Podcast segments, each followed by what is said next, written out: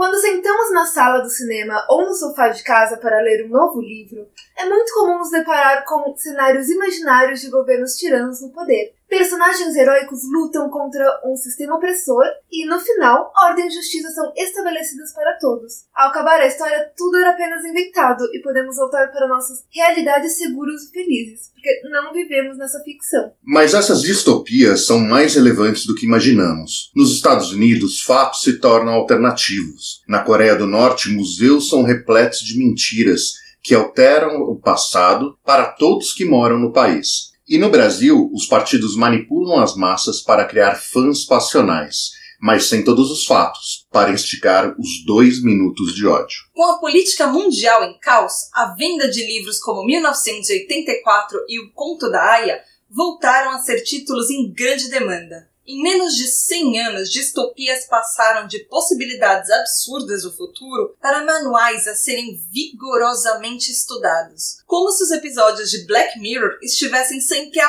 um passo de acontecer. No episódio de hoje, vamos mergulhar em diversas narrativas distópicas valorosamente vociferando virulentos veículos de vilões velados. Então, escolha a sua causa rebelde, prepare-se para manobras de guerrilha, deixe as pílulas de felicidade de lado e venha derrubar o Big Brother com o PQPcast. Por quê?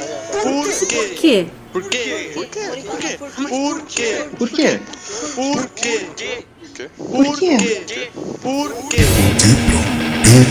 Fala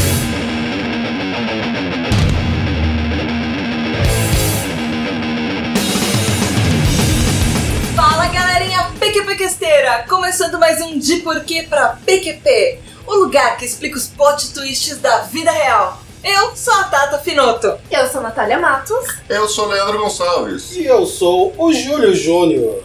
E é isso aí, meu ouvinte! Nós viemos direto de uma realidade distópica contar para vocês porque essa realidade que nós vivemos não é tão certinha assim. Tá tudo bem.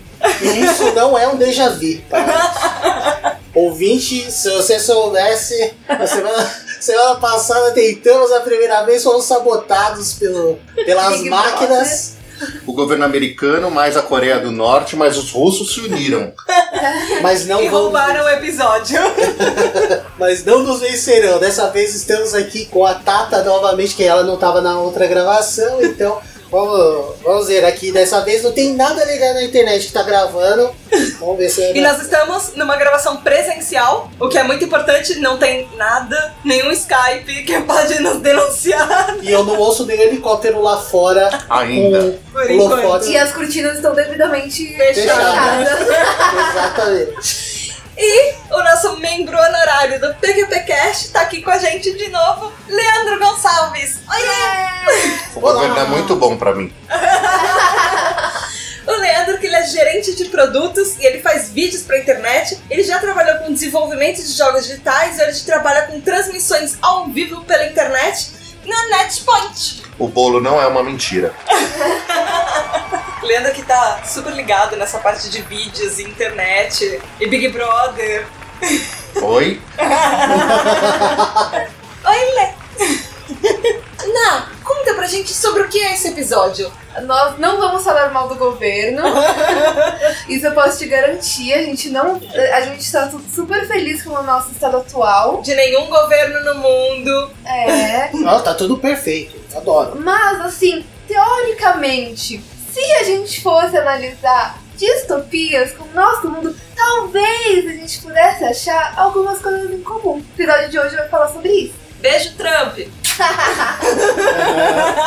Então, meu ouvinte, se você quer saber por que as verdades podem não ser tão verdadeiras assim e você está sendo mais vigiado do que o Black Mirror, fica com a gente que você vai descobrir.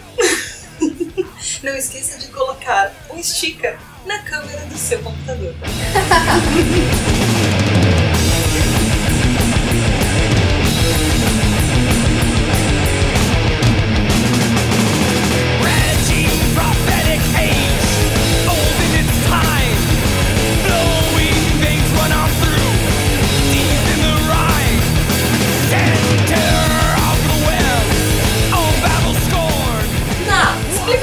hoje, pra começar esse episódio, o que são distopias? Vamos começar contextualizando isso daqui. Distopias, na verdade, ela é uma palavra inventada, que ela foi inventada na Inglaterra em 1868, um parlamento inglês. Obrigada, ingleses. Distopia.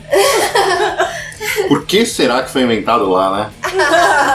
Mas é, ele é exatamente pra ser o, o contrário de utopia. Então, enquanto utopias são é, governos que deram super certo, é, lugares paradisíacos onde todo mundo tá bem, todo mundo tá feliz, todo mundo tem todos os seus desejos, a distopia são governos que deram muito errado. Então, são geralmente são governos completamente totalitários, são é, governos que é, exploram a população, que não permitem que a- essa população tenha liberdade de uma maneira ou de outra, ou pela através de um regime ditador, ou através da inibição desses desejos, né, levando a população a, a uma linha de raciocínio que ela não teria normalmente, e onde tem coisas muito erradas acontecendo. Eu li uma coisa bem interessante que você, você falou e eu lembrei agora, que tava falando que no livro Utopia, na verdade ele foi um pouco base para todos os outros livros sobre distopia. Exato. Que no, no livro Utopia ele fala que os governos eles eram é, eles eram vitalícios e as pessoas elas tinham algumas coisas do tipo elas tinham que trabalhar na fazenda numa fazenda durante dois anos depois elas podiam escolher qualquer profissão qualquer coisa que elas fizessem menos por exemplo trabalhar com moda porque né todas as roupas eram iguais e todo mundo se vestia igual e tudo mas existiam coisas por exemplo que elementos que existem em vários ah, várias obras de distopia por exemplo escravidão porque todas as pessoas que eram ou de outros países ou elas eram é, criminosos, elas eram escravos, então toda pessoa era obrigada a ter pelo menos um ou dois escravos, e que eles eram esses prisioneiros e tudo. É, ou- e as pessoas, elas. O governo, ele não era visto como tirano, mas ao mesmo tempo ele era vitalício, então quem vai querer viver num lugar onde você não pode escolher o seu próprio governo e trocar esse governo. E tinha alguns elementos assim, que as pessoas se vestiam iguais, elas eram era tudo meio padronizado, os direitos eram todos eh, iguais pra todo mundo e ao mesmo tempo assim, tudo era muito divididinho. Então, isso também são alguns elementos que tem várias distopias. Isso achei bem interessante. É, a questão da, da distopia ser vista como a anti-utopia, né? Todo o contrário dos valores que a gente é, enxerga na utopia. E um dos grandes pontos é, utópicos né, da, que a humanidade sempre teve é a liberdade. Todos os humanos, no decorrer de todas as, as eras, sempre sofreram algum tipo de pressão para atenderem vontade de ou de um governo, ou de um rei, ou de, enfim, de, de qualquer de qualquer um que, que conseguisse oprimi-los, né? E por isso na distopia esse talvez seja o maior medo que, que se apresenta pra gente, que é o cerceamento da liberdade. E de alguma maneira, todos os livros que a gente vai falar hoje, tudo que a gente vai falar a respeito de distopia, tratam esse cerceamento da liberdade como um dos principais temas, né? E fazem com que a gente reflita eh, o quanto de liberdade a gente tem hoje. Olhando esse, essas referências, né? A gente consegue comparar com a nossa própria vida e falar assim, o quão longe a gente está desse futuro distópico. Júlio, em Brave New World, do Admirável Mundo Novo, do Aldous Huxley, o que, que você destaca assim como principais pontos dessa distopia? Que é uma das obras referência, né? Então, na outra gravação que foi sabotada pelos nossos Amigos né, admiráveis. amigos, sei lá, que Nós né? amamos todos os governos do mundo. Bom. Coreia do Norte, Estados Unidos, Rússia. Beba mais Coca-Cola. o copo. brincando. É. Boa. É tipo isso. Enfim, nessa obra, o Aldous Huxley ele mostra uma sociedade super desenvolvida, com acesso à tecnologia, com acesso a víveres de sobrevivência, meios de comunicação evoluídos, transportes. Tudo parece perfeito no começo, no começo dessa obra. E ela começa na realidade numa visita a um centro de pesquisas mais ou menos, né, de reprodução, né? Começa a explicar lá como que funciona cada pessoa, como que é feito a concepção de seres humanos e tal, naquela sociedade perfeita onde as pessoas elas só se reproduzem por é, laboratório é, tudo bem selecionadinho, direitinho as características que cada um vai ter. Então, quer dizer, para um membro normal daquela sociedade que não, não tem um questionamento, né? Que até um do- dos personagens lá principais do livro tem, aquilo é uma coisa normal. A sociedade ela tá evoluída, as coisas estão acontecendo e tá tudo na naturalidade. Mas conforme você, é, leitor, tendo contato com aquela obra, você vai passando as páginas, você vai entendendo que aquele mundo ele tá totalmente errado, porque está sendo selecionada características desejáveis em uma pessoa e ao mesmo tempo essas pessoas será que elas são livres sendo que elas vão escolher aquelas coisas ou, ou fatos ou situações porque elas foram programadas para aquilo qual é o nível de controle social que existe e que é tão grande a ponto de você para não ter nenhum tipo de descontentamento na sociedade e nas pessoas, você vai escolher exatamente as características que você quer que determinado cidadão exerça e tenha na sociedade já desde o nascimento. Ah, na verdade eles não têm liberdade nenhuma.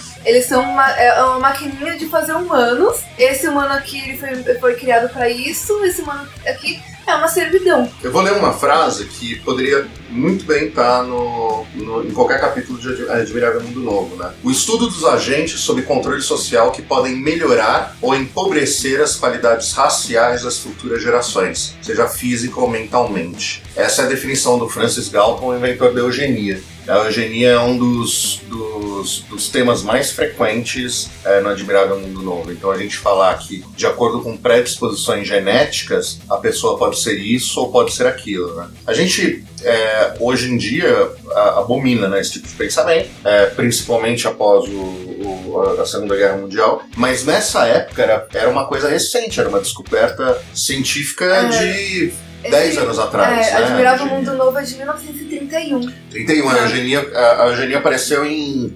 22, ah, algo do tipo, tá? Então é, é bem recente, assim, o, o- esse pensamento, né?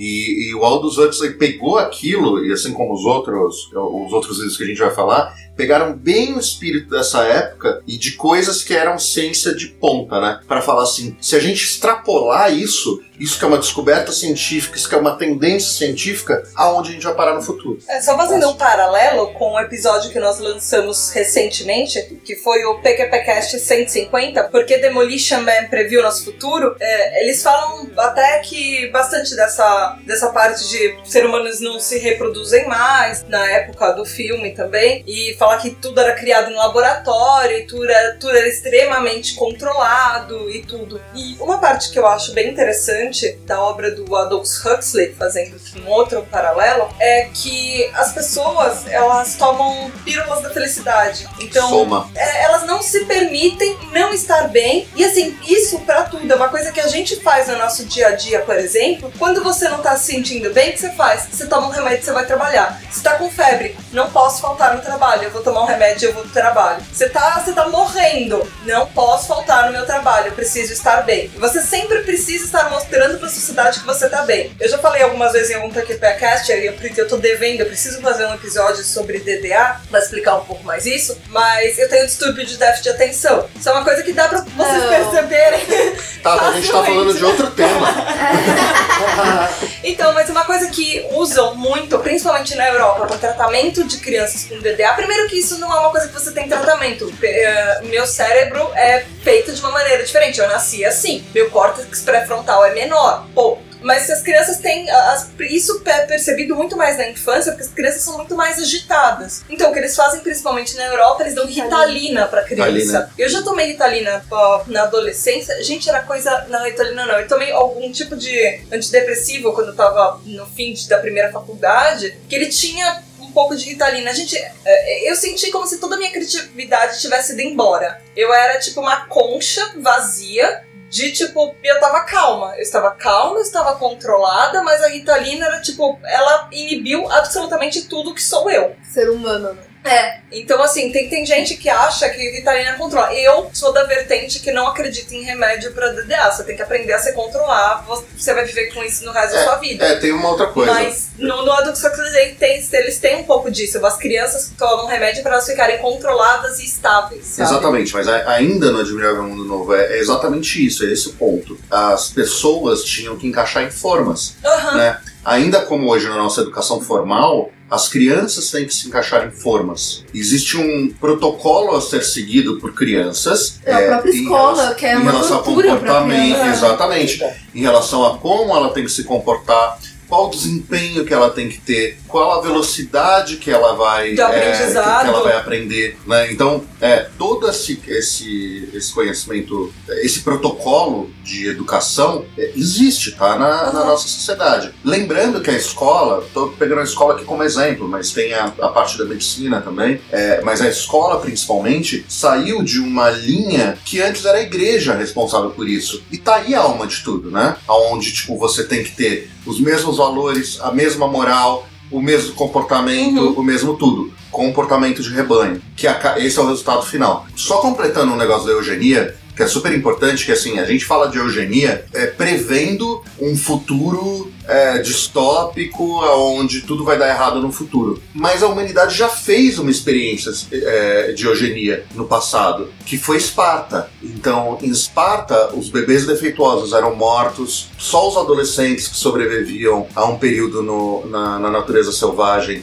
podiam ser cidadãos, todos os homens iam para o exército, etc e tal. Esparta pode ser uma coisa muito bonita da gente ler nos livros como uma sociedade heróica, formada não por heróis. É, então, é, pois é, mas por exemplo, se a gente pegar 300, 300 é a gente acha muito louco, Não, né? porque 300 não mostrava os escravos que eles tinham. Os que- que adolescentes que, era- morreram Que, no... inclusive, que, é, os escravos, eles eram um povo que vivia lá, É, na cidade que é. eles tomaram. É, E, e não fala do dia que você podia matar quem você quisesse, que era tipo o primeiro purge. Caraca, história. fim lá, Não, não, não era quem você quisesse, era assim. O, o Oboé, ele era obrigado a matar, para ser considerado, entre aspas, homem, ele tinha que matar um escravo, e isso era num dia específico do ano, e só que ninguém podia descobrir que foi ele. Ele tinha que conseguir matar, Ah, não era liberado. não era sair, Ah, é, tá. não era um purge, né? Mas o. o Nossa, Então, a tinha história que eu, que, eu, que eu.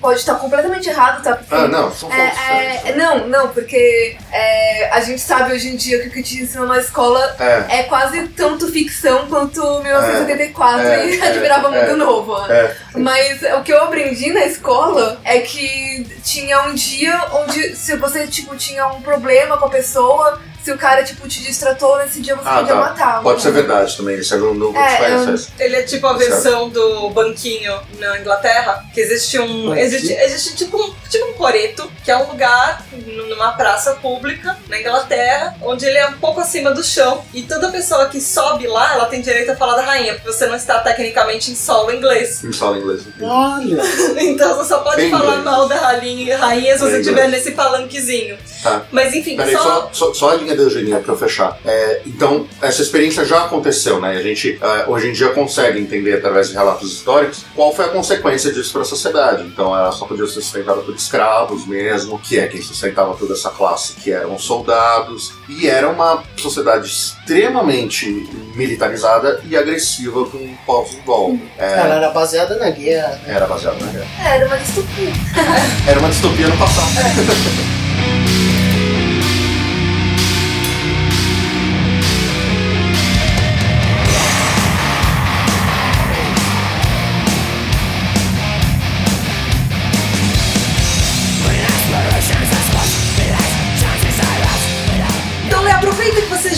falando da eugenia e fala de outra obra muito importante que foi 1984. Ah, bom, 1984 foi escrito pelo George Orwell, embora ele se chame 1984, ele foi lançado na verdade em 1949. Para entender esse livro, a gente tem que entender de que época é, o George Orwell estava vivendo, em que época o George Orwell estava vivendo e por que esse livro foi influenciado por isso. Que nem a gente estava falando do- das influências da ciência pro Admirável Mundo Novo, aconteceu igual no 1984. Então a gente está falando numa época onde já existiam os carros do Ford, é, numa época onde a psicanálise já havia sido desenvolvida, num pós-Segunda Guerra Mundial. Então, para ter ideia, em 1945 a gente tomou ciência dos campos de concentração. Passou a guerra praticamente inteira é, sem a gente saber que isso existia, e quando os russos invadiram a Alemanha, eles descobriram esses campos de concentração, essa informação foi trazida para o mundo inteiro. Isso chocou as pessoas na época, né? E a gente consegue entender como esse controle de informação, e eu acho que assim como a eugenia é uma palavra-chave para o Admirável Mu- Mundo Novo, o controle da informação é, é o conceito-chave do 1984. O próprio protagonista, Winston, ele trabalha reescrevendo a história. Então, esse é o emprego dele. E hoje a gente vive numa época que a gente fala muito sobre pós-verdade, sobre o papel da mídia, a verdade que a mídia fala pra gente, se é verdade ou se é mentira que a mídia fala pra gente, justamente por causa disso, porque a gente não consegue confiar em mais nenhum órgão, né? E isso é o que a distopia traz é, como referência pra nossa época os jornais falam a verdade, o governo fala a verdade, quais os valores que a gente realmente pode confiar. É, o controle social nos dois é, livros aí que a gente comentou, eles são é, feitos né, pelo governo que está no poder no momento, mas são feitos de forma diferente, como você disse, através das informações, no caso do 1984, da paranoia quanto a um próximo conflito, que também é uma situação que é, existiu depois da Segunda Guerra Mundial e antes do começo da Guerra Fria, que era o lance lá de como que ia repartir tudo que foi conquistado na vitória lá da Alemanha, né? As invenções, negócio sobre a bomba atômica, Uhum. né? Tecnologia nuclear e tal. E no caso do Brave New World, o controle social ele é feito pelo governo através de- da educação, né? E da genética, né? Então, e- e- esse controle, eu acho que é um traço que a gente pode... é, o controle do governo sobre, né? A, a população, a sociedade, acho que é um traço característico aí. E É, até... de tudo, toda a distopia. Exato, exato. Até o conceito de guerra permanente, presente em 1984, é uma Verdade. coisa que tem tudo a ver com o fim da Segunda Guerra Mundial, né? Que foi o início da Guerra Fria, depois do, da guerra. Então, ter um inimigo, sempre ter um inimigo, isso era uma coisa é uma coisa frequente em todo 1984 e o constante tipo estar em guerra e reescrever a história ah, porque eles estavam em guerra com determinada pessoa não agora eles são nossos aliados é e fulano são os nossos inimigos, né? São conceitos muito, muito interessantes presentes no livro e que conversam muito com o que a gente vive hoje. É, o interessante, na verdade, é o paralelo entre esses dois livros também, porque o, enquanto o George Orwell ele acha que em 1984 ah, as pessoas são controladas de uma forma opressiva e extremamente é, ou você faz isso ou você pode desaparecer pra sempre da história de uma maneira literal que ninguém vai lembrar que você existe Em pessoa. É, você vai ser vaporizado. No Brave New World do Aldous Huxley, ele controla, a sociedade é completamente controlada pelo oposto, que é a felicidade. Enquanto um é controlado pelo medo, o outro é controlado pela É, felicidade. O Huxley, ele foi professor do Orwell. Aham. Então, tipo, o Orwell foi completamente baseado no, no Admirável Mundo Novo pra escrever 1984. Eles têm exatamente esse oposto é, é, de como que eles acham que seria essa distopia. Então, enquanto o Huxley, ele acha que o, o governo ele tem uma- um trabalho muito mais fácil de controlar as massas com uma mama suave, com, com, é, controlando eles através da felicidade. Enquanto eles estão confortáveis, ninguém se revolta. E o, e o 1974, não, ele já tá vivendo uma outra época do, do mundo, é, onde ele não acredita mais que isso consi- é, só isso seria o suficiente. Uhum. Então ele, é, ele já é um governo completamente. É o bicho-papão do Autoritário, governo. né? É. Onipresente, É. onipotente. O governo ele é, ele é algo pra ser completamente temido. Uhum. E é engraçado até que o próprio Huxley, quando ele fez, a refer... enquanto o Orwell, a referência dele foi o Huxley, a referência do Huxley foi o livro Utopia que a gente É. falou. É. Então, tipo, a distopia dele é praticamente uma utopia controlada pela felicidade. Eu só não sei se as pessoas do 1984 é, estavam de fato infelizes. Eu não, eu não, não tenho Você não essa pode- noção. Você não tem você não consegue ser infeliz se você não tem Nossa, consciência amor, de ter alguma coisa eu lendo, você, que você eu é tô, infeliz, eu tô sabe? lendo esse livro muito recentemente. Eu não tenho a mínima dúvida que as pessoas de 1974 são completamente infelizes. Sério? Não, é, desculpa, não infelizes, é, é, é, ins- é, insatisfeitas com o governo. Elas são oprimidas, mas eu sinto que elas são oprimidas muito mais pelo medo do que pelo. pela, Ah. tipo, esquema Coreia do Norte, entendeu? Claro, tem o esquema de se tornarem pessoa, mas assim, tem uma coisa muito importante no 1974 que é a nova língua, né? Que tipo, quando a gente fala, ou a nova língua funciona naquele contexto, ou ela não funciona. Pra que, que ela foi feita? Pra moldar o jeito que as pessoas pensam. Uhum, pra simplificar as palavras, só logo você simplifica o pensamento. Exatamente. Isso, e guia Ao o pensamento né? numa, É. numa só, numa só Você não direção. consegue se rebelar se você não tem Não. as palavras pra Exato. formar rebelião. Exatamente. E outra exatamente. coisa, ele é muito mais fácil pra você controlar uma massa que já não tem educação, que tem um, um nível de educação muito baixo. Se você tem uma língua muito simples, então o pensamento fica muito simples. Você Isso. força. Então, mas é que até cai que não- não chega a ser até isso, que as pessoas elas continuam estudando. É que Elas as são- coisas elas é. Mas- mudaram mas de uma ela- forma Isso. é, que eu- elas estão estudando Mas elas continuam uma coisa que estudando até a nível de conhecimento X, entendeu? Não, não, elas mas- não conseguem Não, passar não, eles, eles, eles podem passar, só que a língua ficou tão simples, as coisas aconteceram de tal forma que, tipo, mano, é, meu ponto é. tá estudando não, outra coisa, se- mas é secretamente. que agora só existe aquela outra coisa. Meu ponto é, secretamente as pessoas não ficam conspirando contra o governo, entendeu? Falando assim, ah, eu queria não ter governo, eu queria não ter isso, isso podia ser diferente. Não, a nova língua é uma prisão até pra isso, pra cabeça dessas pessoas. O Winston tenta fazer coisas diferentes lá no, no Ele não é o durante único. a narrativa dele. Não é o Ele único. Não, claro, claro, não é o único. Mas a grande massa tá com medo e falando a vida é assim. Não, o esforço de guerra também é enorme, Não, porque eles têm que própria- estar preparados É. para aquela ameaça que vem de fora, então eles gastam muito tempo treinando É. para invasão. A, a própria menina que, que é a, a amante do Tentando Winston, lembrar o nome dela. ela mesma é, tem um pensamento que já é diferente dele, que ela não consegue admitir que o governo um A dia pode Júlia. ser diferente. A Julie. A Ju. Ela já nem pensa quem é o inimigo. Tipo, ela, ela só consegue se, ser insatisfeita quando é relacionado a ela, não É. à política geral. É. E isso é, é tão relevante pra gente que eu não tenho palavras pra falar o quanto que o Orwell é, é, descreveu a humanidade É. naquela, na Julie. Passando pro próximo, qual é a próxima obra que a gente tem para ter no nosso horizonte aí de distopias famosas? É o conto da Aya. E aí, Ná, o que, que você tem pra falar do Handmaid's Tale? Esse é um livro, uma série agora é, recente, que eu descobri por causa da, da Domenica do. Cabuloso Cast Cabuloso e do. Perdidos na Estante. Isso. Então, que o podcast é delas.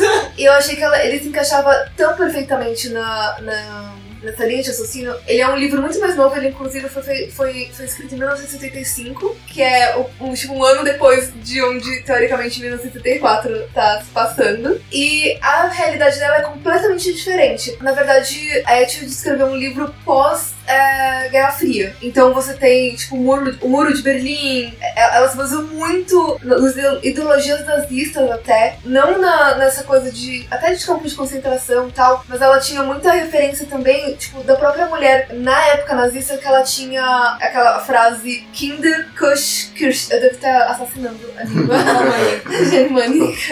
É Kinder Kusche Kirche. Que é. A tradução é criança, cozinha, igreja. Que é o- a- os ideais que a mulher deveria ter é, naquela época. Família tradicional Então- brasileira. É, é, então o que ela extrapola é.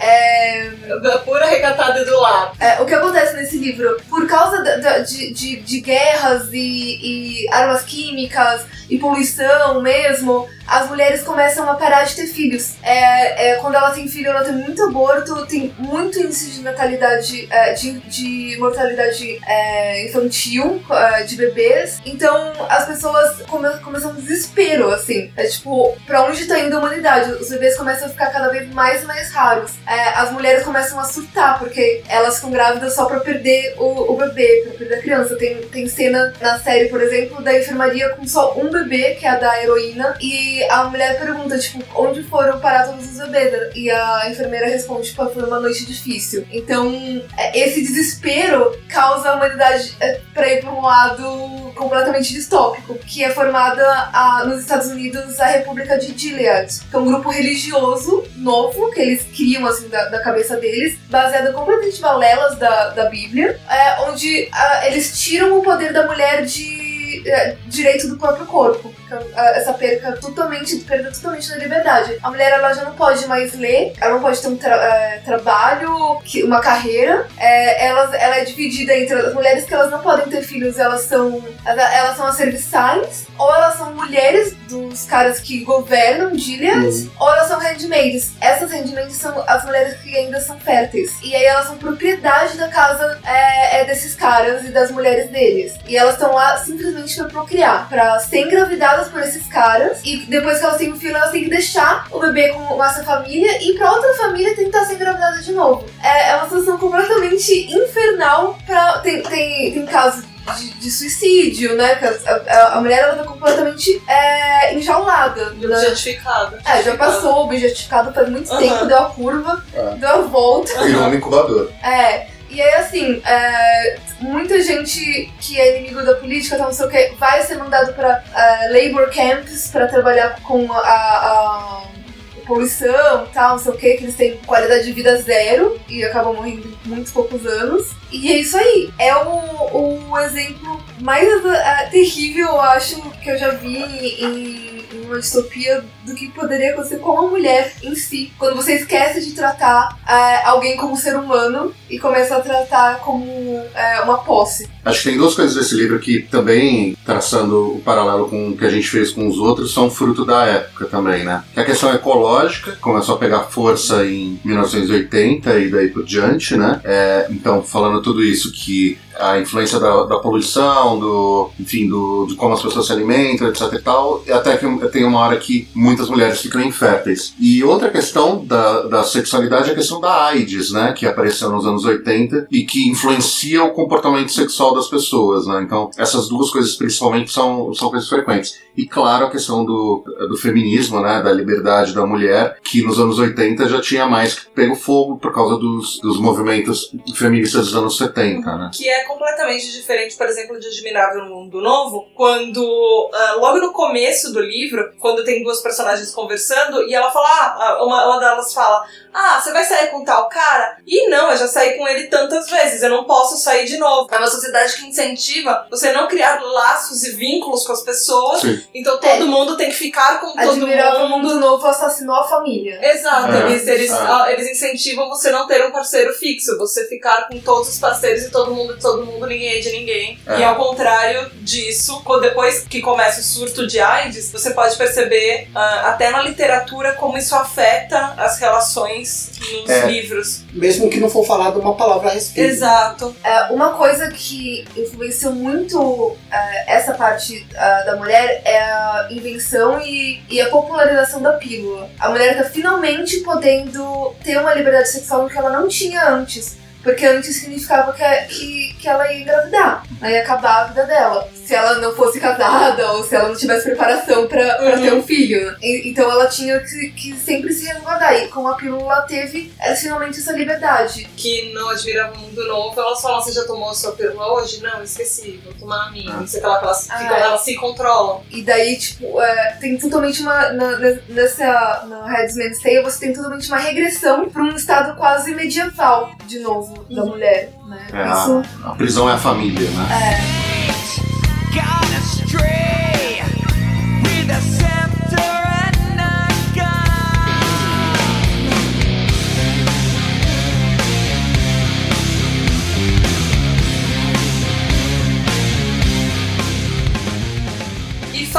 outras obras um pouco mais recentes, a gente falou há pouco tempo atrás aqui no PQPcast sobre o filme In Time, que é uma outra distopia onde cada pessoa ela é instalada, ela nasce com, com um tipo de relógio no braço e ele tem um contador de minutos, segundos, horas, anos, enfim. E todo o dinheiro é feito com o tempo que você tem. Então você não ganha em dinheiro, você ganha em minutos, você ganha em segundos a mais para sua vida. E esse essa obra, na verdade, esse filme, ele fala muito de toda aquela falácia da meritocracia. Na verdade, todo mundo começa nesse filme quando eles fazem uma certa idade, se eu não me engano, 21 anos. 25. 25, isso, obrigada. Se você ganhar um ano de vida, quando você faz 25, você congela a sua aparência. A aparência vai ter aquela aparência linda de 25 anos pra sempre. Mas você ganha um ano de vida e você precisa trabalhar pra viver cada segundo dessa sua vida. Enquanto as pessoas da sociedade que são mais pobres, elas já estão endividadas até o pescoço e já quando elas ganham os, um ano, elas já perderam praticamente esse um ano inteiro. Porque eles têm que pagar as dívidas das famílias. Exato, porque tá? elas têm que pagar a dívida da família, alimentar as outras Não, e pessoas, as taxas estão sempre impostos. aumentando. É, e as pessoas que são das classes mais ricas, elas ganham de presente, tipo, mais 25 anos dos pais, dos avós e tudo. Tanto que existem zonas de tempo, que são com pedágio que você tem que doar anos da sua vida e elas vão aumentando pra você passar de uma zona super pobre pra uma zona super rica. Então por isso que ele fala da meritocracia. Todo mundo ganha aquele um ano quando completa 25, mas a forma que você já tá endividado ou que você ganha com Ah, a isso. forma que o governo foi instalado. Exato. Ele E já até a é. economia, né? Porque os ricos eles emprestam é, anos de E vida para as con- e pessoas eles lá. Tem um lugar que os caras vão lá pedir. Eles controlam a bolsa, tipo, o equivalente de bolsa de valores da taxa É, de flutuação do tempo. De quanto você vai ganhar, quanto vai valer ou não também. A gente tem V de Vingança também, que eu achei importante colocar nessa lista porque é um dos exemplos clássicos é, da revolta contra o governo. E pra mim, tipo, por mais que, que não mostre se ele se deu certo ou não, assim, de verdade, se ele, se ele conseguiu o objetivo dele, pra mim ele é um grande herói. É, é de um movimento é, é, contra é, você deixar o, o governo tirar essa liberdade de você de alguma forma ou de outra, pela propaganda, pelos conceitos que eles ficam te jogando em cima de você e você realmente é, vê. E tem também todos os episódios de Black Mirror, que cada um deles já deveria ser um episódio, que ele aborda. Eles abordam, na verdade, diversos aspectos de, de distopias que a gente falou aqui, por exemplo, Big Brother, que todo mundo tá Nem, olhando. nem todos os episódios podem ser considerados distopias em si. Se você for analisar a distopia como é, um governo tirano é, opressor. Mas é, ele tem muitos episódios que exemplificam isso. Sim. Um episódio que eu sei que o Leandro ama do, das pessoas que ficam andando de, bicicleta. bicicleta. Ai, eu adoro esse episódio. Eu Fantástico. amo esse episódio também. O do like também é excelente. Né? Ah, do Like, que é o, é o mais novo dessa Mostra esse. O, o lance do Black Mirror é que ele tem bastante. esse- é, é, bastante não, ele, tipo, é, ele é sobre isso, né? De como a tecnologia pode subverter a sociedade, né? Então, quando você coloca a tecnologia no meio, o quanto isso muda é, uma sociedade. Todos os episódios, no fundo, no fundo, são sobre isso. É, foi até inclusive você, né, que, que me apresentou Black Mirror. Mas posso confessar uma coisa pra vocês? Ah, naquele, num dos episódios novos da Netflix, eu, aquele episódio da câmera, da câmera do Sei que o computador, menino é, eu coloquei uma, um sticker na câmera do meu computador depois disso e tapei, os, eu tapei o meu microfone do computador. Ah, é você. Você sabe que no episódio que Eu o fiquei governo americano. perturbada, gente. Você sabe que no episódio que o governo americano, a Coreia e a Rússia roubaram da gente, o, a gente tinha comentado no negócio do Mark Zuckerberg, né? Que tipo, todo mundo tem câmera, coloque câmera na sua sala, ande com a câmera do seu celular, é, tipo, use ao máximo as câmeras todas que tem aí à sua disposição. E aí a gente vê um cara como o Mark Zuckerberg com uma fita no- na Ah. câmera do computador. Aí você fala assim, pô, peraí, eu tô sendo feito de tonto? É, bom, eu tenho aqui uma última aqui pra falar, né? Que a Tata já roubou aí no começo do episódio, mas o Demolidor, né? Fantástico aí. O maior injustiçado de todos os tempos pelo Oscar. Olha, com você, faço o coro. É, Eu vou falar no episódio que, que foi roubado pelos governos distópicos que a gente já tinha gravado, eu, não- eu ainda não tinha ouvido o episódio do Demolidor. Agora que eu ouvi, não, ele não foi. Júlia, por favor, por favor, por favor, Júlia, por favor, discorra sobre essa bela obra de arte. Ouvinte, você que não está vendo a disposição que nós estamos gravando esse podcast, porque ele é presencial, nós temos uma bancada aqui no meio. De um lado da bancada estão Júlio e Leandro defendendo o Demolition Man. Do outro lado da bancada tem Natália atacando. Não, rolando os olhos.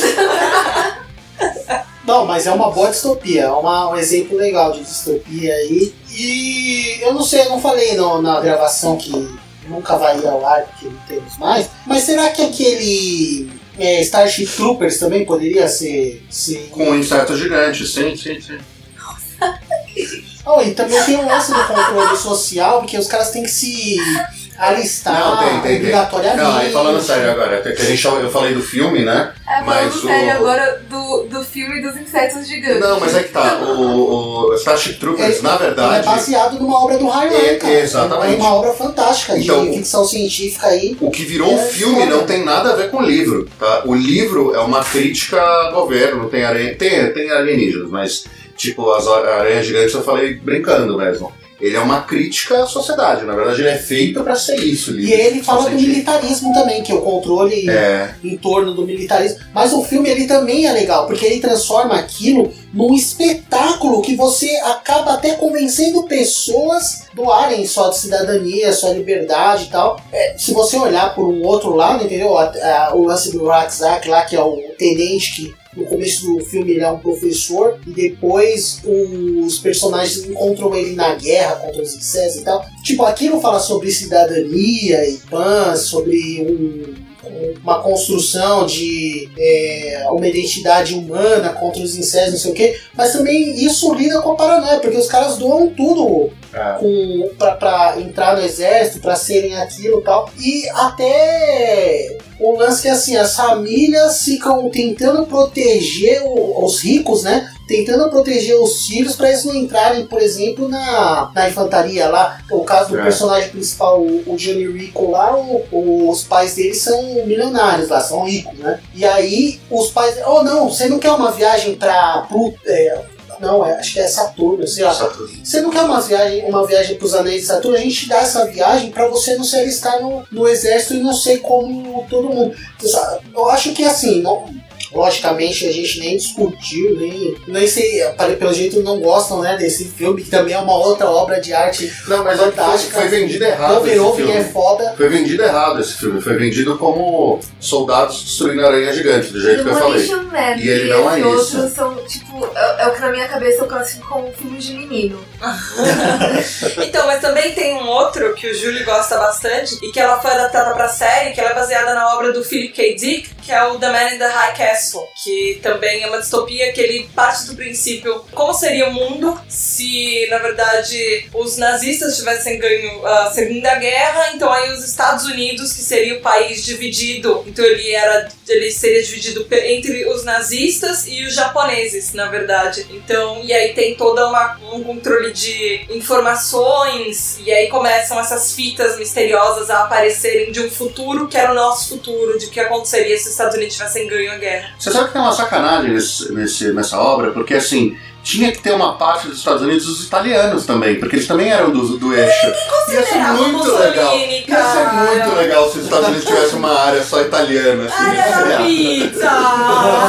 Ninguém considerava o Mussolini, nem o. Assim, sério, honestamente, nem o, nem o Hitler considerava o Mussolini. Tipo, tinham várias passagens que o Hitler falava assim: ah, cara, tipo, ok, sabe? Não- É, tipo, ele, ele ok, eu, Mussolini tá chorando num cantinho. É, eu ia falar isso. ia Tentei tanto ser um tirano.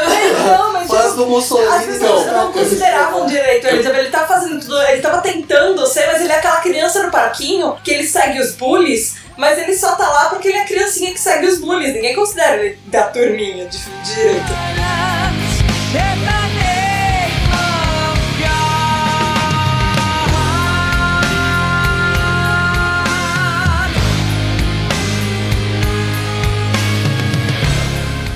Começar agora a trazer um pouco mais todas essas obras pro nosso dia a dia, pra nossa realidade, Que pro não tem nada a nosso ver, top plot twist. Não, nós estamos na sociedade perfeita. Eu não sei como que a gente vai fazer essa um porque desafio. tá tudo tão bem. Na, explica um pouco pra gente como é que a gente pode adaptar, na verdade, ou perceber essas obras com os clássicos da literatura em, não sei, vamos chutar, governos atuais. Tempo! Então, eu vou te falar que o que fez surgir, inclusive, a, a vontade de fazer uma pauta dessa de distopia e tal, foi o que aconteceu com a Kelly Conway. Ela faz parte da equipe do Trump nos Estados Unidos, quando ela estava defendendo a repetição de argumentos errados que o Trump e os representantes dele estavam fazendo. Então, toda vez, é, tipo, a mídia tem que, tinha que falar que, meu, o Trump falou uma coisa errada. Tipo, não tinha tantas pessoas na inauguração.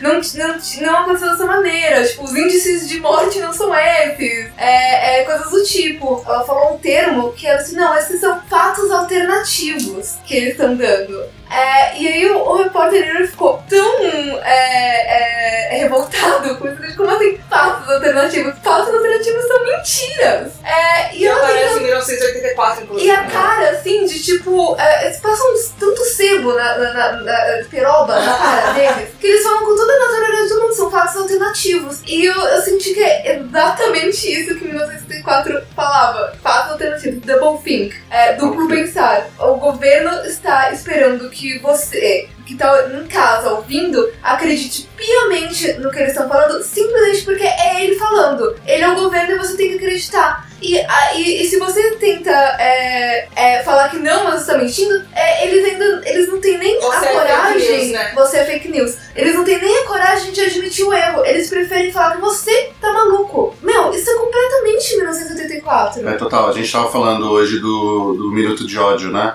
E como, hate. é, e como a, a gente não consegue discutir, às vezes algumas coisas são, são cruciais que se consiga discutir para chegar num consenso e tornar a sociedade melhor. né? Como a política brasileira. Hoje em dia a política brasileira tá, tá, tá polarizada. Olha, é time de futebol é time total. De futebol. É. E você não consegue ter um- um- uma discussão racional, é, na maioria das vezes, não vamos generalizar, porque a pessoa tá tão emocionada, tá tão intrínseco nela que ela tem a razão, que o partido dela tá injustiçado, que você não consegue ter uma conversa é, sem esse ódio. E, e até meio que já até evoluiu num certo ponto isso, porque agora você tem até um fenômeno pior, né? Que é o entorpecimento, né? A situação ficou tão absurda, tanta gente brigando uma contra as outras, que formou um outro bloco de pessoas que só as pessoas, ah não, não quero mais nem ouvir falar disso, não Ah, quero É, política é coisa chata. E tem, é, isso é muito perigoso. Vamos O- viver do jeito que tá mesmo, tentar sobreviver o dia a dia. Tem uma coisa- E aí, assim, a gente não precisa nem ir falar dessas coisas, tipo, ah, quando eu falo assim, é, é, tem gente que vai falar, né, não, é bem assim e tal. Mas você quer fatos concretos de que o Brasil vive uma distopia, é só você pisar no Rio de Janeiro. onde a pessoa tem medo de ser policial. O- a gente mesmo estava conversando hoje, né, sobre uma sobre a, a informação que está tendo agora nessa semana sobre uma reserva na Amazônia. As notícias estão correndo que vai ser devastada, né? E a história não é essa. Então, É. eles cortam algumas coisas Eles cortam algumas pra, coisas. pra parecer terrível. Para começar, assim, não sou favor desse governo, não sou a favor do próximo governo que vai entrar e não fui a favor dos governos anteriores. É, não tá defendendo ninguém. Eu não tenho política de estimação e tem uma frase anarquista que eu adoro. Se há governo, sou contra. Se todo mundo for contra e tipo, criticar o governo, faz o governo é, funcionar melhor. Mas falando especificamente nesse caso da reserva, a imprensa, os artistas que foram falar na imprensa sobre isso, etc e tal, esqueceram de dizer o seguinte: é uma reserva, está na Amazônia, mas é uma reserva para exploração de minério. Por isso ela foi feita, para que outras pessoas não comprassem essa terra, por exemplo, empresas estrangeiras comprassem essa terra e levassem esse minério embora. Ela já tinha sido destinada para isso desde a sua criação. Desde a sua criação. É, porque, tipo, Então, assim, não os é que minérios estão lá, né? Não é que vai matar não é que vai. Não é que vai matar índio, não é que vai matar bichinho. Claro, o processo de exploração de minério envolve todo um processo de poluição, que existe, mas é uma área, do jeito que foi colocado, parecia que ia expulsar os índios É. para vender para mineradoras. Araras azuis sendo assassinados. É, É, nesse ponto, o que me deixou meio admirado é que, tipo assim, a impressão que determinadas notícias deixaram é que pessoas e autoridades até do Brasil não sabiam disso, porém foram no Canadá há meses atrás. Tem empresas canadenses que já estão sabendo, né? O governo lá, o pessoal da mineração de lá já tá sabendo e já tava meio interessado nisso, né? Tipo, eu entendo que o que às vezes a, o ruído da mídia ele atrapalha, entendeu? Que ele acaba tipo dando ênfase em, em determinados pontos e que aí, por exemplo, isso mesmo que você acabou de dizer, eu não sabia, entendeu? E é, Você precisa caçar a informação, Exato, né? passar a informação e como muitas pessoas elas estão cansadas, né? De e também ninguém De é verificar a- todos os fatos sempre. acaba comprando essas versões lava que são vendidas sempre. É, mas isso é 1984, é exatamente isso. Exatamente isso. O reescrever a verdade. É, a gente sabe quem é dono de jornal é político, quem é dono, quem influencia a rede de televisão é E se, político. e se não me afeta, eu não quero saber. É, a- quando você lança uma opinião assim, quem é a favor de matar índios? Todo mundo vai ser contra. É lógico, aí você polariza a opinião pra isso, né? Isso é exatamente 1984. No V de Vingança, o V fala o seguinte: o governo tem que ter medo do povo e não o contrário. Hoje a gente tem medo, aqui que a gente vive no país, a gente tem medo do governo. A gente ainda vive isso, já teve muito mais na época da ditadura. Mas a gente tem medo que o governo aumente impostos, a gente tem medo que mude regras, a gente tem medo que o Da governo aprove ou mesmo, não né? aprove alguma lei. Enfim, a gente tem medo do governo. A gente né? tem A bem gente- esse governo, acho que a gente tá vivendo muito mais isso do que qualquer outro. Assim, Tá, na, tá, re- na recente tá, tá. história. Tata, essa é a história da Nova República. Essa é a história da Nova República. São os coronéis, são os caras que têm dinheiro mandando no país. Tipo, não é um partido. Eles se comportam exatamente iguais porque o povo não tem poder Sim, de sim, deixar eles com medo. E eles estão, eles estão assim, literalmente sambando na cara da sociedade, porque eles sabem que as medidas que eles estão fazendo são impopulares, eles sabem que vai É. ferrar com todo mundo, eles não estão eles não estão ligando. Eles não têm medo. Exato. Uma coisa que eu queria falar, eu não sei se vocês sabem, um caso que aconteceu agora, assim, recentemente, na Rússia, ah, que tem muito a ver com o que a gente tá falando. Nossa, meu, a Rússia é tão errado. A então, é. São os vilões do mundo, real. Na verdade, assim, vocês, Não, vocês- é- hoje em dia é a Coreia do Norte. É, a Coreia tá lá também. mas vocês conhecem o Live Journal? Sim, Não. sim, sim, sim. Eu achei que a Ana conhecesse. O Live Journal, gente, é um site, na verdade, que você pode fazer seu blog, assim. Ele, ele é um site de blog, Ah, tá. Você pode hospedar o seu blog lá. E ele foi. Tipo acho que WordPress do Tipo começo, WordPress, é, ele, ele acho que no começo de 2000, 2000 e pouco, assim, 2007, talvez no 2007, por aí, enfim. E ele era muito popular nos Estados Unidos, quando de repente ele foi invadido por russos. E, e, assim, foi uma invasão absurda. De repente, o, o site que, que era dominado, ele na verdade a grande 90% era, era americano, é, com pessoas contando assim. A, a ideia dele era literalmente fazer um diário na internet, era um journal, de um diário, onde você conta, as pessoas contavam sobre as vidas delas, os dias delas, essas coisas. Aí de repente começaram os russos a falar sobre política. Por quê? Vamos lá, contexto histórico. Putin já tinha tá assumido há muitos anos, Putin tá lá, tipo, descrevendo o mundo praticamente. Mas aí o que aconteceu é que com todo o controle do governo do Putin, ele começou a fazer exatamente isso. Ele controlou a mídia e todas as informações que eram liberadas para as pessoas. Então as pessoas só têm as informações que são permitidas. Aí o que acontece nisso tudo? As pessoas começaram, as pessoas começaram a ter um pouco mais de informação, buscar um pouco, vai, a a verdade que estava por trás dos panos e descobrir corrupção. Até muitos jornalistas eh, começaram a descobrir esquemas de corrupção e tudo. Eles faziam blogs e tentavam mostrar o, o que estava acontecendo realmente no dia a dia das pessoas. E esses blogs eram fechados pelo governo. E aí as pessoas descobriram esse site americano porque Elas tava podiam usar. é, ele estava hospedado no- nos Estados Unidos, logo ele não estava hospedado na Rússia, então leis internacionais, ele não podia ser fechado pelo governo russo. Então os russos começaram a invadir o Live Journal para fazer blogs de política. Então eles, muitos jornalistas começaram a fazer blogs para denunciar todas as coisas, esquemas de corrupção e esse esquema de corrupção absurdo de vários níveis no governo, Corrupção, que horror! no, no País com governo corrupto. Tá, mas e aí, depois o que E aconteceu? aí, tá, depois de muito tempo, assim, o, governo lutando e tudo, teve uma época que o Live Journal, ele entrou numa crise, porque, né, os acionistas tinham feito pro povo americano, e aí ele precisou de mais dinheiro, porque o- ele, o foco tinha mudado, e aí o que aconteceu? O governo russo investiu e virou o maior acionista do, Live me- Journal. da mídia. E aí, tipo, acabou com mais um dos. da- Com, a- a- na verdade, o que o povo via era a última alternativa pra eles de colocar a voz do Mas que ele estava chegou a realmente censurar acontecendo. conteúdo? Sim, Estando no controle. sim. E isso é uma coisa que acontece em diversos países, por exemplo, na. Mas provado isso? Sim, eles fechavam. Ele, ele- o, o governo russo. Tem um episódio, inclusive, do Reply All, que é da Gimlet Media, que ele é só sobre o Live Journal. E ele é um episódio bem interessante. Eles eu Eu, eu, achei que o que você estava falando tinha muito a ver com Era esse história episódio.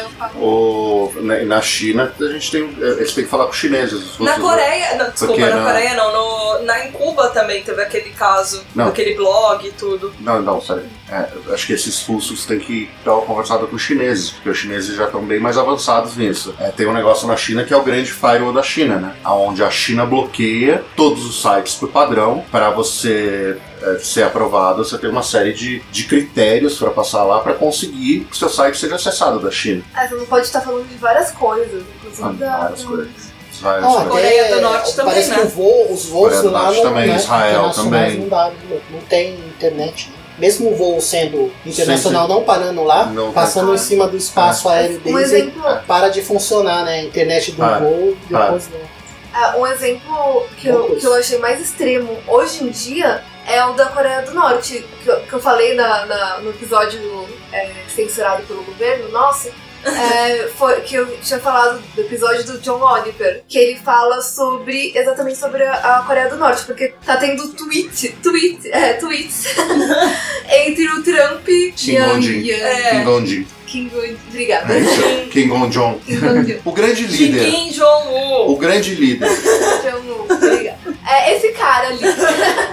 É, O moleque e com cara de 13 uma anos. o, o Trump falando que vai, vai atacar eles com fogo e fúria. Ai, gente, que, que frase péssima, sério. E, o, e claro, ele pega isso e mostra pro povo dele. Porque todo o governo do, é, da Coreia do Norte é, é ditador. Então ele depende. E ele, já, ele viu, por exemplo, o Saddam Hussein e tal. É, é, outros ditadores que pararam com o- a política deles de armas nucleares e, e tiveram mortes horríveis. Então ele tá apoiando muito a, a própria a poder dele no plano nuclear. Essa tecnologia, Isso tá inovando essa Ótima tecnologia. É, só que assim, é, é um país que tem uma economia menor do que tipo uma cidade pequena no Alabama, que tá gastando basicamente toda a economia na- no exército, que é o quarto maior exército do mundo, e no projeto nuclear. Esse exemplo que eu ia falar é que tipo, eles têm museus na Coreia do Norte dedicados contra os Estados Unidos, falando que os Estados Unidos fez, é, fez é, de coisas horríveis durante a, a Guerra Fria e qu- quando teve a Segunda Guerra Mundial. Muita coisa foi verdade, mas eles inventam é, eles reinventam a história, que é exatamente 19- 1974. Colocam lá fatos verdadeiros, fatos não verdadeiros, e você não sabe o que você tem, porque você não tem aonde procurar lá. Tudo o, o que eles têm, tipo, por exemplo, do que os Estados Unidos de verdade tal, vem de Desperate Housewives, CSI,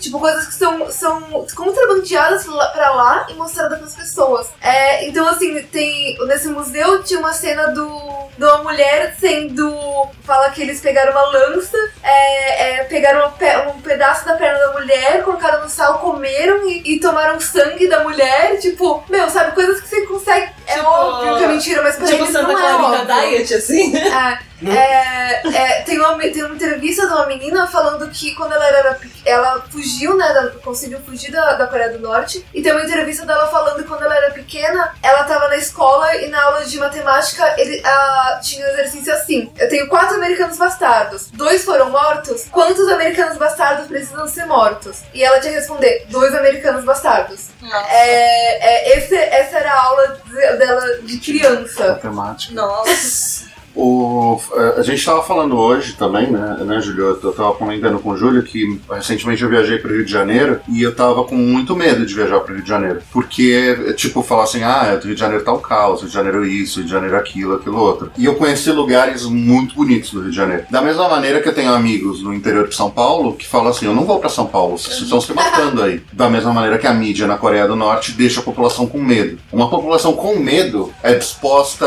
a abrir mão de privilégios que ela tem. Até nesse ponto, o que deu pra notar é que em várias sociedades tem um grau de distopia até chegar nesses pontos Uhum. extremos que nós falamos. É. Por exemplo, o que você acabou de dizer, o caso dos Estados Unidos mesmo, que é um, de certa forma, distópico no lance relativo lá à pós-verdade, a paranoia que eles eh, incutiram no cidadão norte-americano médio, que é em relação também ao lance do terrorismo, Ah. de ter que é, expandir a democracia, porque a democracia é a liberdade e a liberdade vai é, trazer estabilidade e aí todos. Então, tipo assim, lá eles também têm um certo traço dessa distopia distópico também, apesar de ser totalmente diferente de coisas mais extremas, como a Tata disse aí do governo russo, né? Se chegar no ponto absurdo de comprar o, o, a plataforma lá, o site que onde os, os opositores iam lá divulgar suas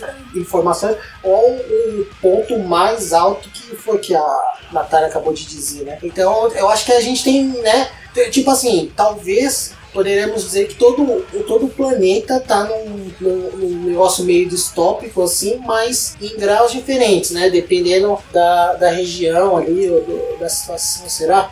Tem um caso bem interessante, é que eu não vou lembrar qual país que, que ele aconteceu. Ah, eu a que ele fonte tá maravilhosa. É, desculpa, gente, eu não vou lembrar, mas eu, eu lembro que ele é um país da América Central ou América Latina, que o governo usava muito tweet. Não, e, gente, assim, isso eu ouvi antes do Trump é, assumir, tá? É, nesse país, a pessoa. Era um país pequeno, assim, América Central, acho que América Latina, enfim, é, e, e as pessoas usavam, o governo usava muito tweet. No sentido de que é, era uma coisa até que- boa, porque, por exemplo, se uma pessoa daquele país falava, ah, eu moro em tal cidade, tem uma rua que não tá asfaltada, o governo ia lá e falava, olha, ele dava um tag no tweet no prefeito da cidade e tal, olha, você não vai fazer nada a respeito, e as pessoas iam lá e faziam. Mas aí o que aconteceu é que isso, que estava sendo usado uma coisa boa, começou a ser usado ao contrário. Então começaram algumas pessoas a criticarem o governo e o governo ia lá e queria atacar essas pessoas. E ele chegou, foi um outro episódio que eu ouvi no Reply All, que uma pessoa que ela, ela, ela tinha aqueles tweets, sabe aqueles tweets que eles são,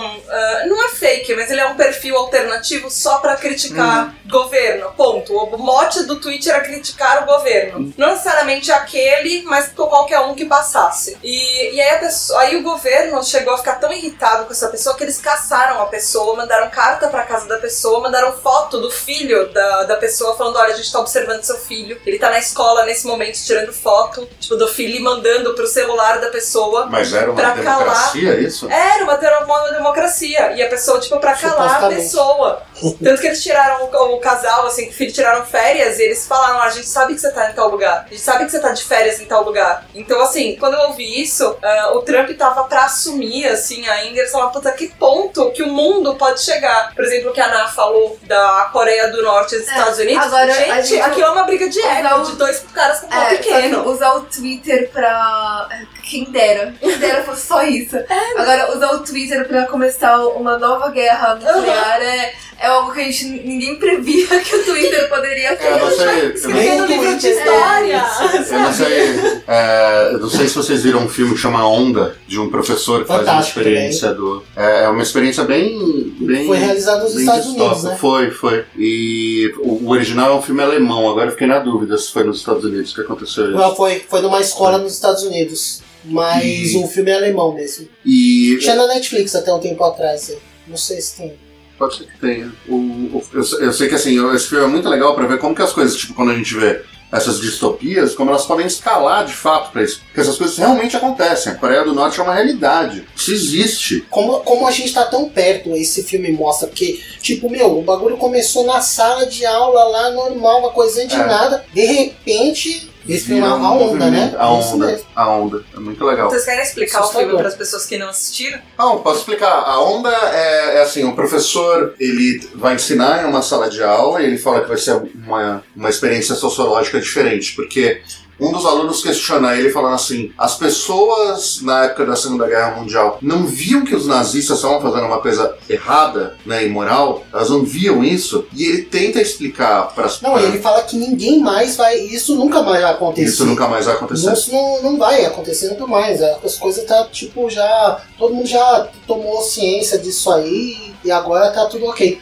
Aí ele começa, o professor começa a fazer algumas alterações na rotina da classe, código de conduta, é, código de Vestimenta. vestimenta, como Tirar as agir. pessoas que eram contra, ele, elas, elas não podem mais frequentar a aula. Ele criou um ambiente que é, tornou tipo um membro da sala defensor do outro. Então igual ao outro. Todo mundo era igual. Quando eles se metiam na briga, um deles se metia em uma briga ou alguma situação, o outro ia lá ajudar ele e tal. Parece alguma coisa normal. Aí eles. Ah, vamos criar um símbolo para ser a é, personificar Representar a nossa gente. classe, né? Que era uma onda. E aí, tipo, os- o cara, um deles tem uma baita ideia. Ah, vamos pichar então esse negócio aqui, esse símbolo, para poder mostrar, né, que a gente tá junto e tal. E aí o outro se junta, tal. E Eles eles começam um a cumprimento, O ser humano, ele, Aí ele chega no gosta de se absurdo que sentir eles igual. começam a perseguir os caras que eram perseguir os caras que eram É, o ser humano ele gosta de se sentir igual, ele gosta de se sentir normal. Isso é algo. É, é, Fantástico. é, isso, é, isso é algo que, tipo, o ser humano ele precisa pra vida dele. Se sentir é, é normal. Se Acolhido, sentir, né? É, se sentir igual ao outro, se sentir parte de alguma coisa. Então, quando tem um governo falando que o normal é isso, ou que o normal é aquilo, quando tem um, grupo de pessoas te falando que esse é normal, você vai fazer de tudo pra conseguir ser aquele normal. É, mas, Ah. mas, é, tem tudo a ver. O, o- a Alemanha, pré-Segunda Guerra Mundial, que esse é o surgimento do nazismo. Essa é exatamente a história do surgimento do nazismo. O, você tinha, na Primeira Guerra Mundial, a Alemanha teve que pagar uma multa absurda, perdeu a guerra, o país estava todo destruído, e aí você estava passando fome, sua família estava passando fome, você estava sem economia. Passavam os caras do partido nazista com aqueles casacões lindos, e a então a gente pode falar o que quiser dos nazistas, mas aqueles casacos eram Eram bem O marketing deles é feito excelente. pelo Hugo Boss. Fe- O desenho sei, é feito pelo Hugo Boss. Tipo, passavam então aqueles caras com aqueles casacões lindos. Quem tinha no frio, que a Alemanha faz frio pra caramba, né? Quem tinha no frio, fala assim: Cara, você não quer se juntar a gente? É. Te dá um casaco bonito desse. Não, e a maioria Ah, das você vai estar pessoas. num corpo, você vai A, fazer a parte maioria das pessoas alemãs não sabia o que estava acontecendo, por exemplo, com os judeus e tal. Eles não, não, não sabiam do campo de concentração. Não sei se sabiam, não sei se. não, eu realmente não sei. Não sei, histórica, eu não, conheço tanto assim sobre a Segunda Guerra pra- pra afirmar se eles sabiam ou não. Mas a verdade é que o povo alemão apoiou os, o- a primeira segregação do, do povo judeu e do, do povo cigano. E eles não curtiam muito os judeus ciganos lá. Porque os caras é, é, É o na. inimigo. É aquilo que a gente É o sempre inimigo. fala. É a necessidade, né? Você, você sempre É, cria um inimigo contra aquela pessoa e, e daí você consegue É. é, manipular o, o- resto É. da população porque você tem um inimigo comum. Não é o que eu quero dizer, mas isso é Wicked, tá? O musical da Broadway. Na verdade, isso é a Segunda Guerra Mundial, tá? Não, é.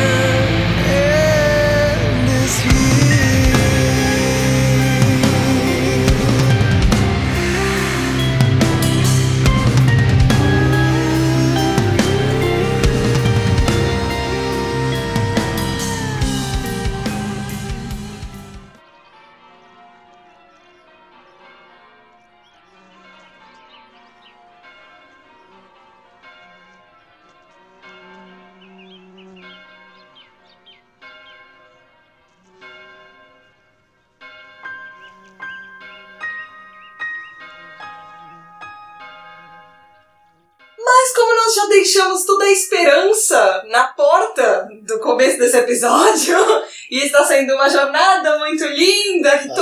todo mundo está feliz e concordando com o governo. Amo muito tudo isso. E como que a gente pode fazer, na verdade, para evitar e combater todas as previsões do Huxley, do Orwell, da Atwood? E o que, que vocês, especialistas do PQPcast, em distopias maravilhosas que nós amamos viver, recomendam? É agora que a uma gente, vida feliz. é agora que a gente ensina a explodir o parlamento? Eu já tô Usando trens subterrâneos.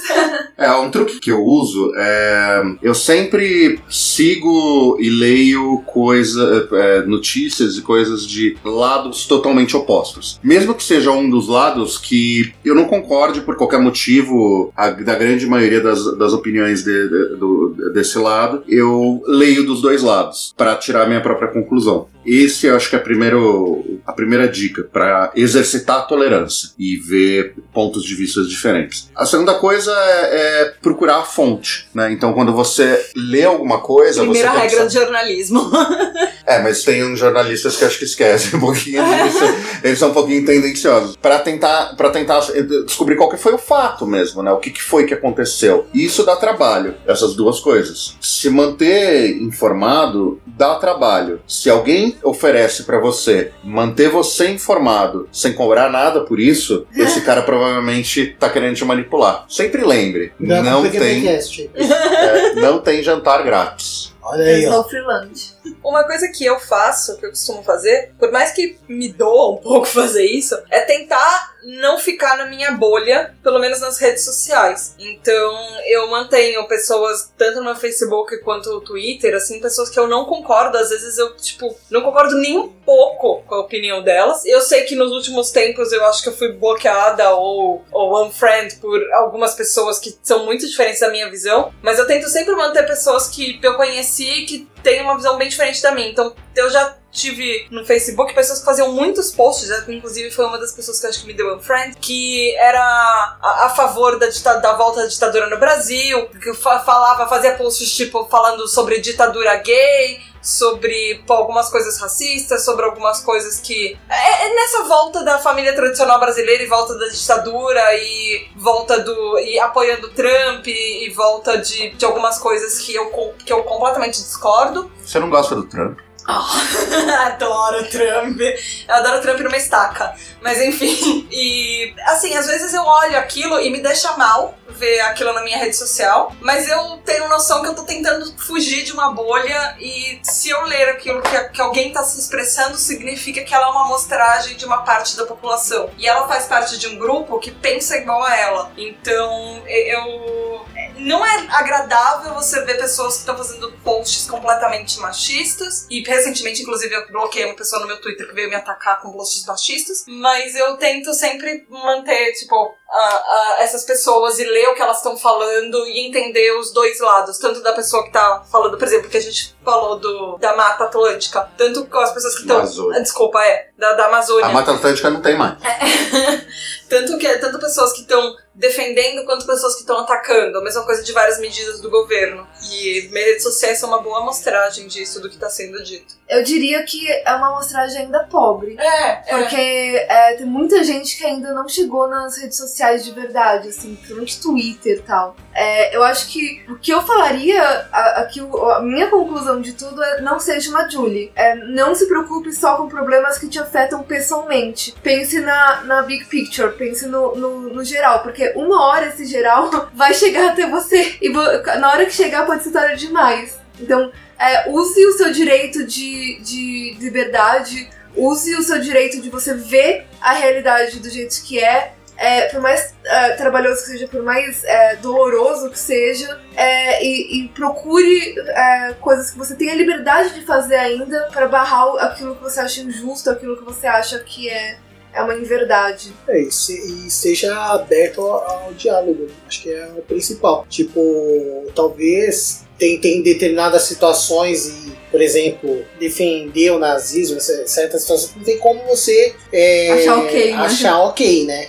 Tipo, não tem como. Mas você precisa tentar entender o ponto da onde a pessoa tá vindo para poder também estabelecer um diálogo assim, quando for possível, né? Porque tem certas situações assim que esse é um caso. Mas aí você tem que entender, é é porque acaba sendo um exercício também de você tentar entender. Às vezes o cara não é inteligente, não, não, É. não tá lendo, não tá fazendo, entendeu? Aí, não sei, é, é meio, Pratica sabe? empatia, né? Não, não é só Mas- isso mas não. É, não é meio- só isso não. é difícil isso. E a- às vezes até a gente, tipo, É. admitir, ó, não sei essa informação, vou pesquisar essa informação. E você entende, você entende como que o argumento do outro lado está sendo construído. Que isso é muito importante. Se a gente entende só, só de coisas que a gente concorda, e é isso- é essa a informação que você tem, você não entende quem que é teu inimigo, na verdade, entendeu? Quem que tá agindo pra transformar a sociedade numa coisa que não é o que você Ah, quer. em, em To Kill a Mockingbird,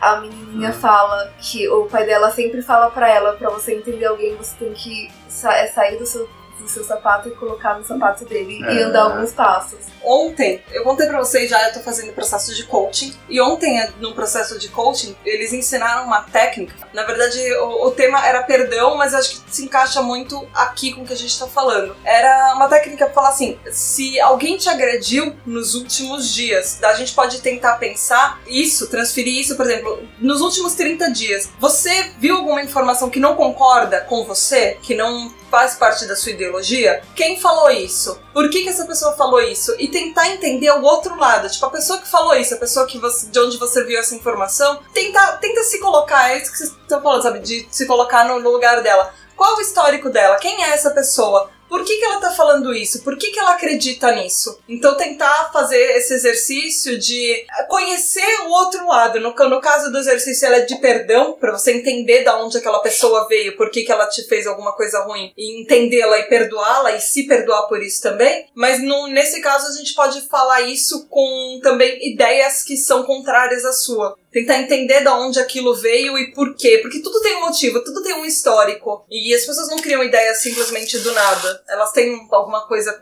pra falar sobre aquilo. Tem, um, tenho uma história que eu queria contar pra vocês. Vamos, vamos ver se eu, se eu consigo lembrar ela, como que, como de fato eu li ela. Faz muito tempo que eu li, eu não lembro, eu não lembro da fonte, mas era mais ou menos assim. Tinha uma mulher observando e do início ela via eles observando de longe. Mas ela não fez nada, porque eles estavam só olhando. Depois, ela viu que eles tinham invadido o jardim dela, mas ela não fez nada, porque é, eles não tinham entrado na casa ainda. No dia seguinte, eles entraram na casa, amordaçaram ela e agora ela era prisioneira. Ela tentou gritar, mas nesse momento, ela não conseguia mais. Ah, isso na verdade é uma É o sapo poesia. dentro da. É o sapo dentro da panela. Ah, só falei na panela. Eu, eu te queria lembrar a fonte. Eu tentei Isso. reproduzir como eu lembrar. É, então, você tem que estar preparado, né? A- a- Logicamente também tentar entender tudo, estudar de onde veio aquela opinião, tudo, mas estar atento para que aquilo, se for acontecer, você evitar, né? Posso Então pode, terminar? é, pode, na verdade, pode ir na minha, da tua versão, que vai É, estar na melhor que a verdade, isso que o Leandro falou, ele é uma poesia do Martin Niemöller. Ele é um alemão. A poesia Hum. chama First Day Came. Na verdade, É. É, ela exatamente. é, Ela tem um outro título, mas enfim, ela ela é bem conhecida em inglês como First Day Came. Ah, e ele era um conservador ah, nacional, enfim, ele apoiava o, o Hitler e tudo. Ele, inclusive, eh, se tornou um dos fundadores do, da igreja confessional, enfim. Ah, e ele era oposto à nazificação ah, da igreja protestante germânica. E aí ele passou os últimos sete anos em campos de concentração. E a poesia, gente, eu vou ler a tradução dela em inglês, mas eu li essa poesia, na verdade, ela no Grande Salão número 13, é hora de dobrar o tempo a nosso favor. Inclusive, a gente deixou lá o link dela lida em alemão, que é a, a versão original. Eu vou ler a versão em inglês, porque alemão eu não vou conseguir falar, desculpa, meu alemão anda muito enferrujado. Lê em português. Eu não tenho. Então traduz. Tá, enfim, é, vou tentar traduzir normal aqui, ok, na hora. Ê! Quando os nazistas vieram para os comunistas, eu me permaneci calado. Eu não era um comunista. Quando eles trancaram os social-democratas, eu continuei calado. Eu não era um social-democrata. Quando eles vieram para os unionistas, eu não falei nada, porque não era um unionista. Quando eles vieram para os judeus, eu continuei silencioso. Eu não era um judeu. Quando eles vieram pra mim, não sobrou ninguém pra falar por mim. Então é exatamente isso que a gente tá fazendo. A gente tá fechando os olhos pra qualquer um que não, não é a nossa realidade e a gente tá vivendo numa distopia. Somos Julie. Somos Jules. Caramba, essa era a esperança? Não, tá bom, vamos terminar. Ferrou, ferrou. Não, e não seja. Vocês tem- que trouxeram é, poema de gente de campo de concentração aqui. Mas então esse que é o negócio, o cara, ele era. ele apoiou o Hitler e terminou no campo de concentração. Por quê? Porque ele não tava Mas o- o tava o- Não, mas isso tá fora da Mas o, pauta. o meu não A é. pauta era o que fazer para não O fazer isso. desviou. Não, não desviei, porque. Não desviei, porque. Isso daí não, Rápida demais, né? não é o mesmo. Não é o mesmo, o mesmo negócio que eu tava falando. Que Isso que eu no falando. Google o Eu não procurei no Google, eu já tinha falado isso no grande salão. Então, Eu já isso. conhecia a pessoa foi atrás do negócio. É, eu vi ela mesmo. O, Não, eu procurei. o- eu isso que eu falei não. tem um, um lance de esperança. Que você falou, além de ser realidade, que os, os, os ouvintes devem estar chorando agora, o, além de ser realidade. Eu tô aqui, ó. Não, não tem esperança nenhuma. Eita. O, a- no meu conto, eu tô falando assim, ó, quando eles estiverem chegando, fique esperto. Fique esperto, porque, tipo, eles começam de longe, mas tem uma hora que eles vão vir atrás de Mas você. no meu é a mesma coisa. Não é? Você é a mesma coisa. Quando um grupo estiver lutando, você não pode deixar aquele grupo lutar sozinho. É a mesma coisa quando, quando as mulheres estão lutando pela voz Isso do a gente tá discutindo feminismo. num é, é, podcast já, né? Porque virou uma, uma discussão sobre o coisa. A, a gente não pode lutar sozinho quando a gente acha que alguma coisa errada tá acontecendo. E essa é toda a lição da, da história. Nós, estamos, nós vamos continuar vivendo numa distopia e as coisas vão continuar ficando muito além do que a gente acha do limite suportável e, ah, meu Deus, isso não pode ser verdade se a gente não fizer nada a respeito. Na verdade, a gente tem que falar, não dá mole, porque vai ficar pequeno pra você e as coisas só vão piorar. Então, abandona as esperanças. É, Gente, não teve jeito, pessoal. Não teve jeito. Pode vocês falar, bem. demitidos desse, desse episódio. Se tiver chance, explode o parlamento, senão. Vocês não uma- sabem fazer finais felizes. Era fazer um final feliz, amor de não tava na Deus. pauta. Eu escrevi exatamente isso. Nós temos heróis em livros de filmes que, que superam da volta por cima e são heróis porque eles fizeram algo que tava, a- a- é, parecia impossível e eles conseguiram. E é possível a gente fazer o mesmo. Se a gente tá falando que distopias a gente consegue ver é, relação com hoje em dia, então a gente consegue com certeza pegar coisas positivas também e aplicar pra hoje em dia. Não é só, tipo, doom and gloom. Não é só, tipo, é, é, coisas horríveis acontecendo. Tem muita gente boa, tem muitos heróis é, é, de verdade é, que existem hoje em dia. Pessoas são muito mais boas do que ruins. Eu acredito muito nisso. E que é fácil você achar alguém, é, um herói do seu lado, e você pode ser um também. Era essa toda final que era pra gente falar. Não ficar na concentração. O Winston ele vai parar na, na ilha pro livro 2, porque o, Aldous, o, o- porque o George Orwell queria vender mais livros. Obrigada por contar o final. Não, o final teu tá ótimo. tá mais esperançoso. Por isso que existe a mágica da edição. Father, can you hear me? This is not how it was meant to be. I am safe and so are you. As for the others, destiny, Father, can you hear me? This is not how it was meant to be. I am safe and so are you. As for the others, destiny, Father, can you hear me? This is not how it was meant to be. Então foi isso, meu ouvinte. Se você quiser recobrar toda a esperança na humanidade com a Natália, Gostoso como a vida deve ser. deixa a gente saber. Como é que faz, Julião? Você pode enviar um e-mail para pqp.pqpcast.com pedindo otimismo. Ou então você vai lá na página de Porquê pra PQP e deixa todas as teorias que você tem sobre as distopias que a gente tá vivendo. Eu Ou- vou usar o Facebook todo dia. ou no grupo Ouvintes do PQPcast lá no Facebook e interage com a gente nesse grande Big Brother que estamos vivendo. Peça lives do PQPcast. Estão acenando para o microfone. A pessoa que não entende como a tecnologia funciona. Passou perfume pra gravação, né? Esse é o nosso editor. Ou então. Ou você pode passar lá no Twitter, no, no arroba underline PQPcast, e deixa aí as suas teorias, é, deixe coisas positivas pra gente. Você pode, é, é, inclusive, contar pra gente histórias de, de heróis de realidade, o que, que você acha que tá acontecendo hoje em dia, que podem ajudar a gente a mudar essa, essa perspectiva. Ajudem o Julian, ajudem o Leandro, ajudem a Tata a ter mais esperança na humanidade. E assistam mais televisão. E Lê, você sabia que se você for lá no site do pqpcast.com, você clica nos posts, você dá like e tem coraçõezinhos de esperança na sua telinha? Ou eu vou lá procurar uma foto do grande irmão. Faça isso, meu ouvinte. Dê like nos posts, dê mais esperanças para o PQPcast. Por favor. e ante a sua vida de corações. E Lê, quem que você vai mandar pro PQP? Eu vou mandar pra PQP a teletela, que é muito difícil dormir com o brilho daquele negócio. Então é isso aí, galera. Beijo, Tatá. Tchau, tchau. Outra pessoa que tava acenando o microfone.